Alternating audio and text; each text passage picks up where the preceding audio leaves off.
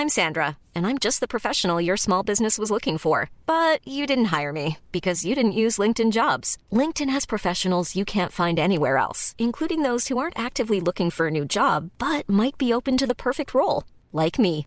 In a given month, over 70% of LinkedIn users don't visit other leading job sites. So if you're not looking on LinkedIn, you'll miss out on great candidates like Sandra. Start hiring professionals like a professional. Post your free job on linkedin.com/people today. Heraldo Podcast, un lugar para tus oídos.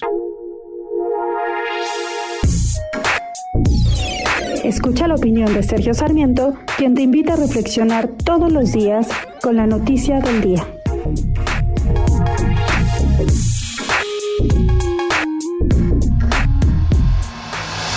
Otros países del mundo ya están teniendo recuperaciones económicas. Este es el caso de China, por ejemplo, pero también de los Estados Unidos.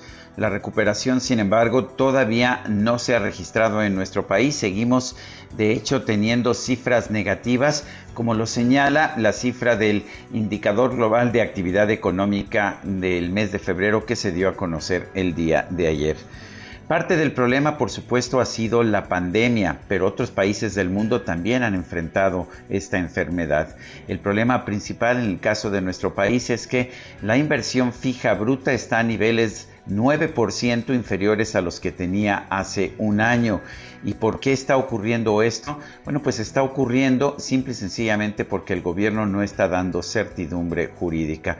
Constantemente se están cambiando las reglas con las que operan las empresas privadas en nuestro país. Las se están cambiando de manera retroactiva y siempre para afectar la inversión privada.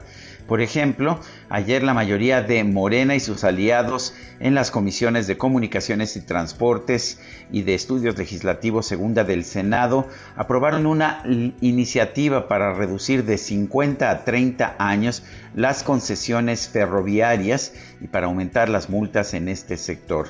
Pero reducir de 50 a 30 años estas concesiones ferroviarias cuando las inversiones que se hicieron fueron con una proyección de que se amortizarían a lo largo de 50 años es nuevamente un cambio retroactivo de reglas.